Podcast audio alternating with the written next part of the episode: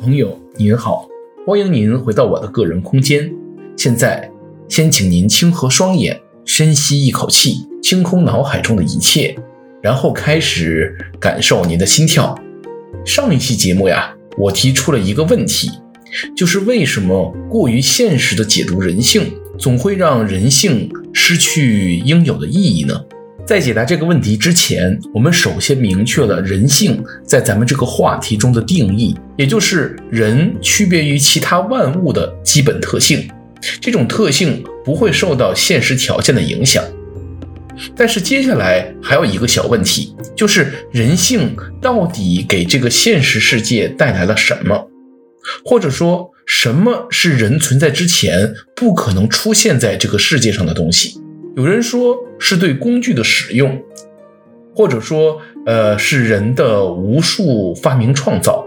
但是，所有的这些发明创造，从从建筑到器皿到各种机械设备、电子设备，其实不过都是对于现实物质的重新组合方式。一栋楼本身所使用的材料，没有一样是来自于世界之外的物质。就连人的身体本身，从器官到基因，也都是自然界中不同物质的复杂组合而已。无论再怎么设计精妙，都没有脱离现实。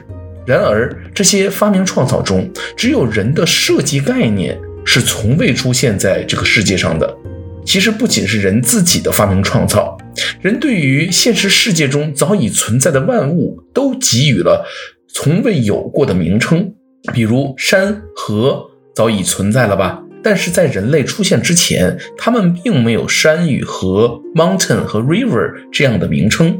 所有的物理规律、自然法则原本也都是存在的，但是在人类出现之前，他们从未被总结成为理论过。是人对所有的这一切冠以了自己能够理解的名称定义，最终形成了逻辑和想象。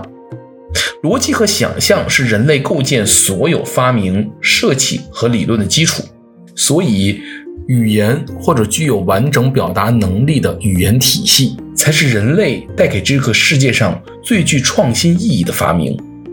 而语言的本质又是其中蕴含的思想，是每个使用这些语言的人能够理解的意思或者概念。反过来看，对于这些语言和思想所承载的意思和概念，包括我们的想象，我们该如何做现实层面的归类呢？其实是没有办法的，因为这些东西既不是能量，也不是物质。人真正带给这个世界的，其实就是我们所谓的虚。有了虚构的概念和想象。在依靠人体对现实世界产生影响，才有了各种各样的理论和发明。那么，我们是不是可以推测，虚构这些概念的人性，相对于现实世界，其实也是虚实相反的呢？如果万物是实，那么人性就是虚，而佛家的理解就正好相反了。如果假设人性是实体，那么我们眼中的万物世界就不可避免被虚构化了。我们人或者人体，则是介于这虚实之间的一种奇特的存在。自从有了人，这个世界才有了虚实的边界。好了，今天的节目就到这里，感谢您的时间和信仰。现在，请深呼一口气，睁开您的双眼，重新开启您的意识，回到您来自的那个现实世界中去吧。